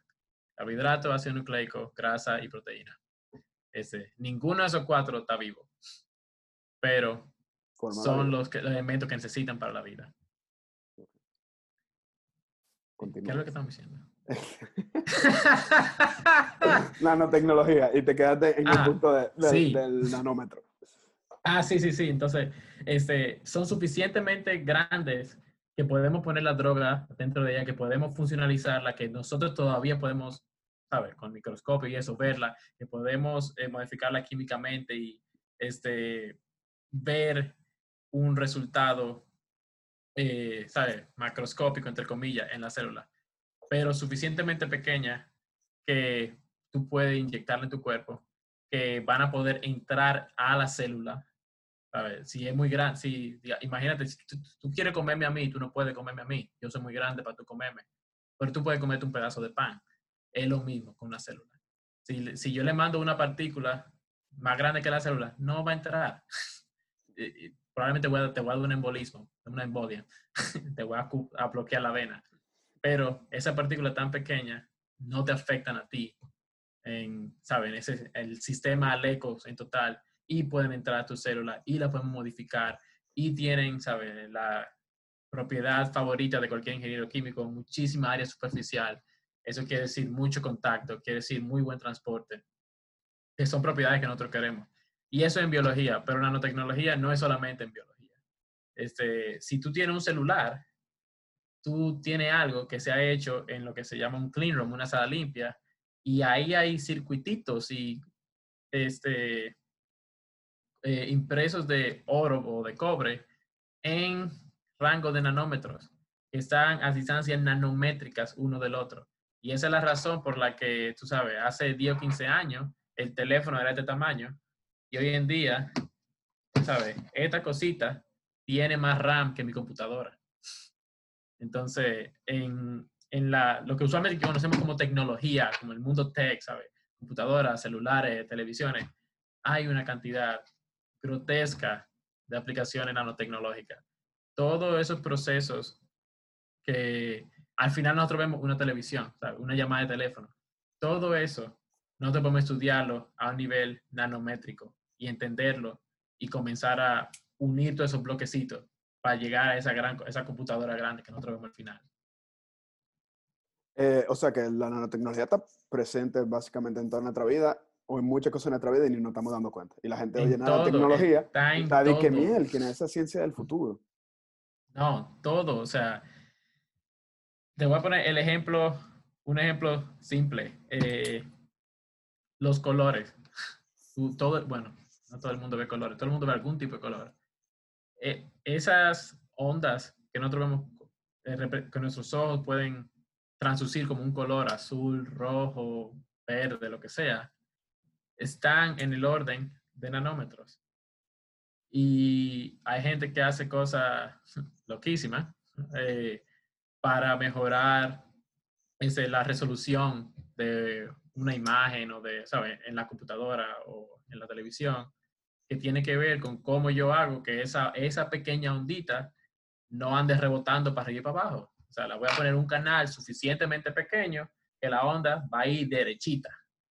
Eh, y eso es a un nivel nanométrico, ¿sabes? No, eh, ese tipo de cosas están pasando día a día en, en, nuestra vida, en todas partes, y no nos damos cuenta. Ok, mira, te voy a decir algo, que para entrar en algo que tú dijiste, yo soy, o sea, a mí me gusta y me apasiona, de hecho esa es mi verdadera pasión, más allá de cualquier cosa, la tecnología disruptiva. Yo he una dicho. De mucha una de las muchas pasiones no, no, no, Martínez. Lo, que pasa es que esa, esa, la converge. O sea, al final yo me di cuenta. Yo tengo una historia que después voy a decir de cambio de carrera, de qué sé yo qué, de pasiones, que probablemente Franklin vivió, vivió en la parte más dark que de, de, esta historia. Pero al final yo vuelvo a lo mismo, siempre, que fue por lo que yo estudié mecatrónica, fue por lo que estudié diferentes cosas. Lo que pasa es que tenía un poquito mal el concepto de la tecnología disruptiva. Lo que pasa es que a mí me gusta más la parte conceptual y la parte de qué tú puedes hacer con esa de una manera, y no el desarrollo. O sea, el desarrollo a mí no me gusta. Entonces, en algún punto yo dije, mira, que en el negocio, la gente del negocio está, se implica en la parte innovadora, conceptual, bla, bla, y está la gente que lo desarrolla. Y yo siempre, yo tengo un perfil de los dos. O sea, mi perfil como persona es de los dos, realmente. Esa fue mi batalla. Mi batalla fue, ¿cuál de los dos me voy? Y realmente tú no tienes que elegir, pero eso es una conversación para otro momento. Entonces, pero yo siempre vuelvo a lo mismo, yo vuelvo a tecnologías disruptivas y mezclado con la parte de negocio, que es la mezcla de esos dos mundos. Pero una de las razones por las cuales yo hice este podcast la gente, o sea, este podcast es de e-commerce, que de hecho es tecnología y negocio, marketing digital, que de hecho es matemática, estadística y negocio, y, y la tecnología futurista, es, una, es la razón principal por la cual yo hice este podcast. Entonces, esta introducción tan larga y de tanto disparate es porque te quiero hacer una pregunta puntual. Ok, las, las disrupciones nuevas, no, estas tecnologías no son tan nuevas. O sea, lo que es la nanotecnología, lo que es la realidad aumentada, lo que es la realidad virtual, lo que es incluso la inteligencia artificial, esto no es nuevo. La gente cree que sí. Lo que pasa es que ahora se está dando un fenómeno que es la convergencia. La convergencia entre todas estas tecnologías es lo que está haciendo que se acelere todo. Entonces, mi pregunta es, y por eso es que yo creo que la respuesta no es 20 años con el cáncer. Porque nosotros estamos a punto de llegar, como llegar a un, ya, tiene un, a un threshold de, de, disrupción tecnológica que se va a mezclar y que nosotros mismos no estamos conscientes de lo que va a pasar. Por ejemplo, la inteligencia artificial. La inteligencia artificial, tú sabes que son modelaciones matemáticas y estadística. Yo vi que estaba viendo uno de los libros que yo leí, que estos procesos químicos que tú estás viendo cuáles componentes sí, cuáles componentes no, tú lo puedes modelar. Y con suficiente datos, tú la inteligencia artificial en par de segundos te puede decir cuáles son, cuál es la, la, la junta química que tú tienes que hacer y qué, elementos químicos nuevos podemos usar. Y, y, de ahí se desprende un montón de cosas, desde la ciencia de materiales que apoya la construcción, pero también los materiales biogenéticos. Eso, por ejemplo, la inteligencia artificial, que está, a está en un threshold, que está a punto de explotar, que eso va a acelerar absolutamente todo, porque datos y el cálculo un millón de veces, un millón de más rápido. Viene lo que es la, la computadora cuántica, que es tan complejo que a veces ni yo mismo entiendo. O sea, eso es un procesador de cálculo, un procesamiento de cálculo superior incluso un poquito a la inteligencia artificial. Entonces ahí viene, cuando eso se aplica en la química y en la parte de nanotecnología, el proceso se hace mil veces más rápido. O sea, nosotros podemos evolucionar en 10 años lo que evolucionamos en 200. un poco se vio con el Internet, se dice que todo ser como el Internet, o sea, dentro del proceso de disrupción. Entonces, ¿qué, qué tú piensas de la nanotecnología con todo este tipo de convergencia? ¿Y dónde tú crees que va el futuro? Yo soy muy optimista, yo soy un, una persona optimista en ese sentido, de tecnología. De cuanto a sociedad, yo soy medio, en cuanto al comportamiento humano, yo tengo, mm, mm, mm, tengo mi, mi razón que no sé hasta dónde el humano va a permitir que eso pase. Pero en cuanto a tecnología, sí. Entonces, ¿cuál, cuál es tu punto de vista? ¿Qué tú crees? ¿Qué tú crees, ¿A dónde tú crees que nos va a llevar la nanotecnología con esa convergencia con las diferentes? Eh, o con la otra tecnología emergente y disruptiva? ¿Y cómo tú ves el futuro? Sí, mira, para empezar, ya, toda, ya eh, ¿sabes? Hoy en día, sí, hablando tú y yo, mayo del 2020, eso está pasando. Eh, la mayoría de las empresas de Big Pharma, ¿sabes? Pfizer, Roche, cosas así, ya tienen muchísimas personas trabajando en tipo AI, Machine Learning, cosas así. Eh, precisamente por lo que tú decías, de cuál, ¿te acuerdas? Yo te decía, yo hago un, experimento y tengo 100 preguntas, ¿cuál respondo? Bueno, lo bonito es que ese robotcito, ese algoritmo, si tú lo entrenas bien, si tienes suficientes datos, ¿sabes? De que tú le estés feeding, te va a dar esa respuesta mucho más rápido de la que tú la vas a poder hacer, ¿sabes? En tu laboratorio. Y hoy en día se usa muchísimo este, para el diseño de moléculas, por ejemplo. En, nosotros tratamos de diseñar moléculas que se tienen que de alguna manera u otra unir a una proteína o a un lípido o lo que sea. Y es mucho más fácil yo programar esa interacción en la computadora y preguntarle, ¿va a funcionar o no? Y yo puedo hacer un millón de esas. Este, lo que pasa hoy en día es que eso no te da una respuesta, te da 20, 30, 100 respuestas. Y es ahí donde todavía entra un elemento humano. Y la razón detrás de eso, sobre todo en biología, es que nosotros todavía no entendemos completamente la biología. Eh, nosotros sabemos un montón, un montón. O sea, los doctores de hace 5.000 años no, no, se, no se imaginarían lo que no estamos haciendo ahora en su sueño más salvaje. Pero igualmente, yo, como tú dices, no tengo ni idea de lo que va a pasar en 10 o 15 años. Este, pero todavía falta mucha información. Eh, hay mucha información, mucho ese input biológico que no tenemos. En la biología hay mucha este, redundancia. Hay muchos canales que hacen más de una cosa. Hay muchos canales que dependen de demasiadas otras cosas. Este, y es por lo que hemos pasado mucho trabajo en encontrar cosas que apliquen para todo el mundo. Eh, es muy difícil. Entonces, ya, todavía, ya, hoy en día, eh, Machine Learning está ayudando muchísimo, muchísimo a hacer el proceso más rápido, a hacerlo más económico, a hacerlo más eficiente. Es por eso que tenemos drogas más fuertes, menos tóxicas todos los días. Eh, incluso en mi área, en el área, en, ¿sabes? Decidir cuáles este, eh, receptores deberemos utilizar para dirigir la quimioterapia y eso. Igual se aplican muchísimos modelos ya hoy en día en cómo ese medicamento va a funcionar en el cuerpo. Se llama farmacokinética, le dicen.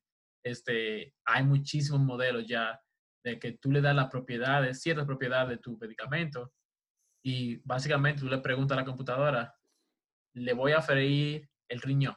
¿Sí o no?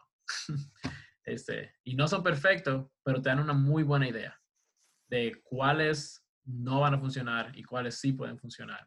Y eso solamente en la aplicación. En la educación, en la preparación de un médico, por ejemplo, es impresionante lo que ellos pueden hacer con la eh, realidad aumentada y cosas así. La belleza de tú no tener que abrir una persona para tú enseñarle un órgano a tu estudiante es impresionante, de tu poder este, tratar de, eh, eh, no modelar, pero, no sé la palabra, de ponerle, que ponerte que tú hagas una operación y no tener que sacrificar a alguien en el proceso, de no tener que hacerle un cadáver, de que tú lo puedes intentar otra vez y otra vez y otra vez y otra vez, ah, con precisión, o sea, como si fuera real. Eso, eso va a cambiar todo, todo. Y, yo creo que no estamos tan lejos, por eso que yo te digo, o sea, yo creo que es imposible imaginarlo, porque es un sistema, o sea, empieza a verlo como un sistema. Imagínate que viene el Machine Learning, que de hecho, el threshold que yo te digo es, o sea, como que la máquina está tan entrenada que ellos pueden empezar a plantear esa hipótesis ellos y responderá mejor que nosotros. O en el momento que lleguen a ese threshold, o sea, no van a superar por mucho porque el proceso lo van a estar haciendo mucho más rápido. Todavía depende de ese input, pero en el momento que no esté ese input de nosotros, que ya no sea necesario, se va a incrementar. Pero, ok, tú estás mejorando al mismo tiempo la educación de un doctor desde muy temprana edad. Entonces, obviamente, ellos van a estar experimentando desde mucho muy pequeño. Entonces, eso afecta que la parte humana también esté mejor. Entonces, muy probablemente van a haber tecnologías que van a unir, que de hecho ya está pasando, pero bueno, porque es el futuro, yo lo decir, el futuro yo no creo que la tecnología no va a borrar del mapa, nosotros no vamos a unir a la tecnología. Entonces, eso va a tener diferentes tipos de repercusiones éticas, whatever. Pero ya está pasando. Hasta de una manera tan trivial como el celular, el celular es una extensión de nuestra vida. Y cuando nos metemos en realidad virtual y realidad aumentada, o sea, ya no va a haber una diferencia entre el mundo real y virtual, en muchas formas. Y, pero viene lo que es la convergencia de la tecnología. Imagínate que la, impresión 3D llega a operar órganos. Entonces, un órgano que está totalmente cancerígeno y que no se ha pasado, tú lo reemplazas. Un órgano vital. Tú agarras, lo reemplazas, imprimite uno que sea literal, con las condiciones que necesitaba esa persona, y se lo pone ese tipo de cosas, cuando se van uniendo, que el printer 3D viene entonces con una inteligencia artificial que lo hace mucho más poderoso, que viene y aplica la nanotecnología, que tiene unos microsensores que van muy... O sea, es una, es una locura lo que, uno, lo que uno puede llegar. Y cada vez va más rápido. Cada vez más rápido. Entonces, eso es lo que a mí me gusta, eso es lo que yo quiero traer a la gente. Mucho más... o sea, en, este podcast estamos hablando también de e-commerce, de cómo lo podemos llevar a marketing, lo que sea, pero esta es mi parte central. Y bueno, Franklin. Sí, no, sin duda. Y todo eso es verdad. Eh, yo sigo pensando que la biología es un factor muy limitante todavía. Y no es solamente, o sea, eh, no es solamente que nosotros todavía no entendemos exactamente lo que está pasando. Eh, para el AI, para Machine Learning, tú necesitas una ecuación. y yo no sé, yo, yo, bueno, yo sé, todavía no tenemos esa ecuación. Y mi opinión es que nos falta mucho para llegar a esa ecuación. Y esa ecuación no es una ecuación que la computadora yo creo que puede hacerla. Yo creo que esa ecuación requiere de nosotros. ¿Pero por qué? ¿Por un conocimiento, un, un planteo creativo que tú crees que la computadora no puede tener? Porque la computadora no puede este, account for eh, la, la, mutación y evolución de tu célula. y esa, esa, esas mutaciones no creo que son predecibles. Entonces, en el momento que una de esas células decide, ay, voy por acá, se rompe. Pero, pero al final estadística, ¿no? O sea, realmente, realmente todo, todo, todo se resume a, a, matemática y estadística, todo. Lo que, tú, lo, que, lo que tú menos pienses en matemática y estadística. Lo que pasa es que eso es tan complejo que nosotros no podemos. O sea, sí, quizás es tan complejo y, no, que vemos, no, podemos y no, vemos, no podemos modelarlo matemáticamente, ¿sabes? El patrón, tal vez hay un patrón, tal vez existe un patrón que, pues, que no permita predecirlo entre diferentes razas. O sea que obviamente hay una cantidad absurda de variables que te puede llevar, que juntas, que te dan ese patrón. Pero obviamente. Sí, no, y hay muchísima gente. O sea, sí, hay, hay, muchísima gente en esa dice que su vida es esa, es buscar esa tendencia. Y, y, y, aparecen poco a poco, van apareciendo, van apareciendo. Eh, pero el punto es que incluso, o sea, aunque tú crees que tú tengas toda la información del mundo entero ahí, llegar a ese punto, todavía yo creo que falta un rato. Falta. Ojalá, ojalá, ojalá y no falte tanto. A mí, imagíname. Ojalá y no falte tanto, sí, lo que sería un éxito. Yo también, ¿sabes? Piensa en 10 años atrás. Literal, 10 años atrás tú te graduaste, literal. El mundo pareciera no tan diferente, pero el mundo es totalmente diferente yo no sé quién, quién, te dijo a ti que el mundo no es diferente, man. Es, es una locura. Yo, yo ligaba, o sea, yo le decía cosas bonitas a las mujeres con un mini mensaje, loco, gastando mi peso. No, no hace 10 años, hace como 12, pues. Lo que yo sufría. Y, y, yo tenía una novia de lejos, man. Y yo tenía que conectarme a internet allá, loco. Obviamente, sí, yo también en mi caso. Dominicana estaba un poquito más atrasada peleando con mi hermana, Mara, no uso el teléfono porque voy, voy a la computadora. y la capacidad tuve a la gente el celular en un clic, en internet, o sea, y obviamente te estoy diciendo en un tema súper trivial, eh, que eso fue lo que hizo que esta parte del COVID fuera mil veces más fácil, esta hiperconectividad. Pero el mundo va, y cada vez va más acelerado. Pero nada, esas son mis predicciones. Eh, estamos, te voy a hacer dos preguntas más. Estamos un poquito corto de tiempo. Entonces, la primera es, Franklin también trabaja en la parte de alergia, pero decidí mientras estamos en este, en este episodio, que vamos a hacer otro episodio con eso, literal. Nada más para hablar de la parte de alergia y vamos a traer otro, otro tipo de tema. Pero cuéntanos por arribita, rápido, porque ya no pasamos de tiempo. Un poquito. Oye, quien esté oyendo hasta ahora, escríbeme, que tú eres un campeón, mi hermano. Sé que te gusta esto. Y, vamos a tener una conversación la otra. Es que no se haya rendido todavía. no, porque sí, sí, o sea, yo lo llevo completo, yo personalmente. Yo estuviera enganchado. Eh, cuéntanos qué tú estás haciendo rápidamente en la parte de alergia. Sí, nosotros trabajamos en diagnóstico y terapia de alergia. Y te voy a decir rápido por qué. Eh, diagnóstico de alergia hoy en día son un reverendo disparate. No sirven. Te agarran el brazo y la espalda y te comienzan a punchar con, ¿sabes? Cantidades pequeñas de los alérgenos, de las cosas que quieren ver si va alergia y te quieren decir, bueno, tú eres alérgico quizá a los mariscos, quizá a la pimienta, y sabes, más o menos te pueden decir, pero el, la cantidad de falso positivo, falso negativo en ese tipo de este, diagnóstico es desesperante.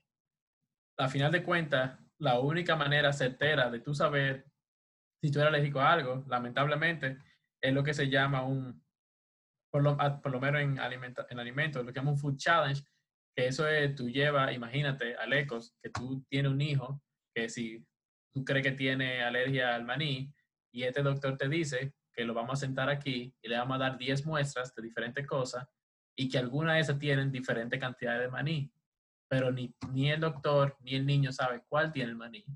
Y hay un carrito al lado por si el niño le da un ataque anafaláctico y se le cierra la garganta para uno saber si pasó la prueba o no. Esa es la única manera certera hoy en día. En, el, en, el, 2020. Esa, era, esa, en el 2020, esa es la única manera certera, así, 100% yo saber si o no soy alérgico. Y eso, eso no sirve. La cantidad de, de ansiedad, en, no solamente en, en, los niños, pero en los padres, de, bueno, no, no, se, no se van a morir. Bueno, no, rara vez le pasa algo muy fuerte, pero una experiencia casi traumática. Ah, desagradable. aunque salga negativo, la idea de tú saber que cada vez que te pones ese pedacito de comida, lo que sea, te, te puede cerrar la garganta, es traumante para los niños. Este, entonces, usualmente por eso usamos cosas mucho menos eh, accurate, mucho menos efectivo y que tienen muchísimo falso negativo positivo. Entonces, nosotros desarrollamos un sistema para nosotros poder probar rápidamente, este, no solamente a qué tú eres alérgico, pero dentro de ese, en nuestro caso alimenticio, digamos, por ejemplo, dentro del maní, hay muchísima proteína del maní. ¿A cuál proteína del maní tú eres alérgico? Y dentro de esa proteína, ¿a qué pedazo de la proteína tú eres alérgico? Y eso lo que nos permitió a nosotros fue entonces hacer una terapia. Ya que nosotros sabemos exactamente qué está haciéndote daño, podemos usar eso usar ingeniería en reversa para bloquearlo y asegurarnos de que no te vaya a hacer daño cuando vuelva a entrar al cuerpo. Y esa terapia, la importancia de eso es que este, no existen terapia eficiente. Para empezar, no hay cura de alergia, eso no existe. No existe una cura para alergia. La mayoría de las cosas que usamos hoy en día como antihistamínicos o antialérgicos que tú tienes son antihistamínicos o epinefrina, los EpiPen, eh, todo eso es después que te dio la reacción, para detener la reacción. Lo otro que queríamos eh, crear era algo que tú pudieras tomar o inyectar antes de la reacción, para que la reacción nunca empiece en primer lugar. Y eso es lo que nos estamos trabajando. Comenzamos con maní y hemos estado trabajando con antibióticos y ahora otros más eh, ambientales también. quiero hacer dos millones de preguntas, literal. Del proceso completo tengo 10 millones de preguntas, pero vamos a dejar para el siguiente capítulo. Eh, no, porque imagínate, pero te suena muy interesante, o sea, en, un mes o en tres semanas te vamos a tener aquí con ese capítulo. Eh, Franklin, ¿cuáles son tus sueños? Y dale un mensaje a, a la audiencia que te estoy oyendo. Ok. Te agarré ahí. Sí, sí, dale, es que tú no sabes.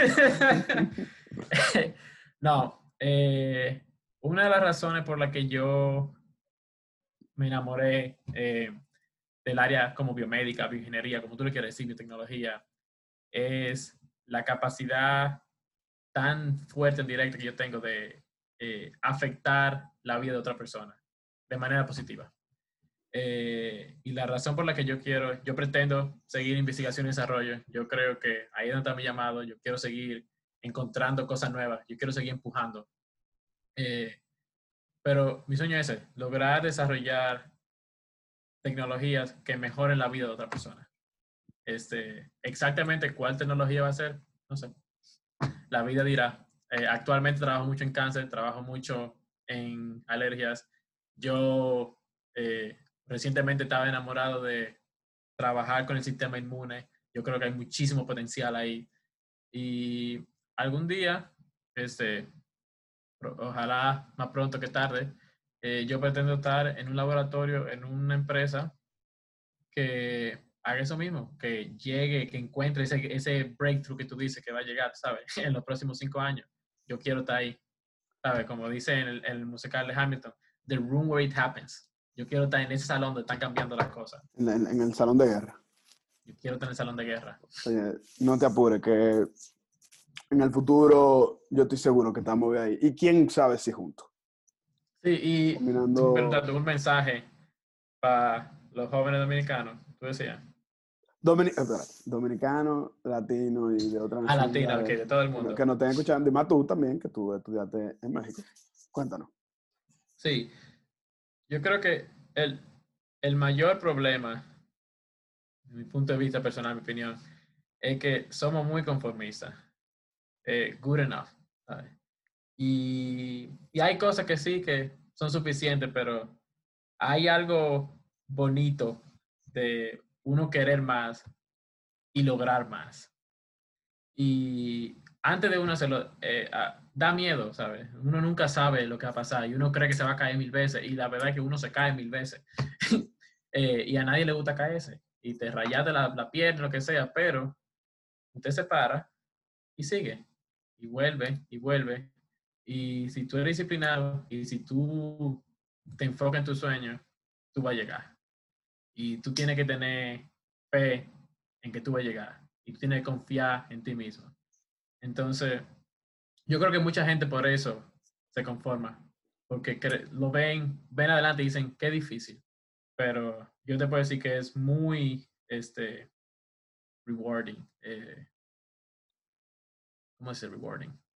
satisfactorio, algo así. Sí, satisfactorio, muy satisfactorio. Tú ponete una meta, que tú lo veías y tú decías, qué difícil. Pero cuando tú llegas ahí, qué satisfactorio es eso. Y cómo te motiva a ti mismo y a todo el que está alrededor de ti a ver que sí se puede y que solamente hay que soñar. Señores, Franklin, con ustedes, palabra, empezó el podcast y lo cerró como debe cerrar. Yo espero que ustedes les haya gustado este podcast, que estén esperando el segundo y que todo lo que tú dices también de la parte de un poquito de desarrollo personal, por ponerle así, aunque no me gusta la palabra, la apliquen en su vida, que es sueñen en grande, no se conformen y vayan para allá con determinación, aunque esté lloviendo, sigan caminando. Mi gente, Franklin, un placer tenerte aquí y te vamos a tener pronto. muchas gracias por todo, Franklin. Gracias, papá. Cuídate, mucha suerte. Ya tú sabes, mi bro.